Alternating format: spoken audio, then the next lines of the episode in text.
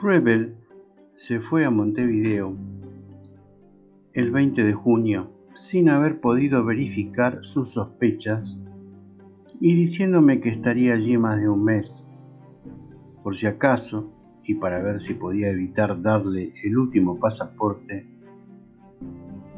Ni bien tomó el avión para Montevideo, yo hice lo mismo con el expreso a Mar del Plata. Llevé 10 mil pesos que convertí en fichas grandes y en un juego que no me iba a fallar casi nunca, jugar fuerte en las dos decenas o columnas también.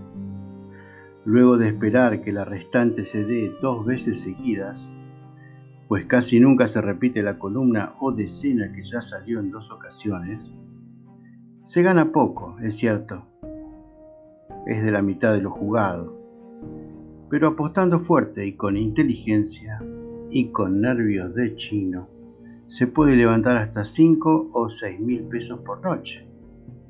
Salió primera y primera, jugué. Y otra vez primera, me llevaron las fichas y esperé un rato. Se dio tercera y tercera. Volví a jugar.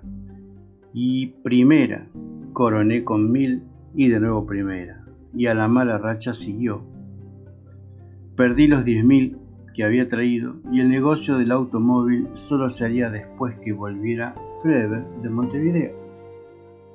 Así que ni siquiera podía buscar otro comprador porque me habían dado seña. Precisamente esa seña eran los 10.000 pesos que recién había perdido. No tuve pues culpa de la muerte de Freber.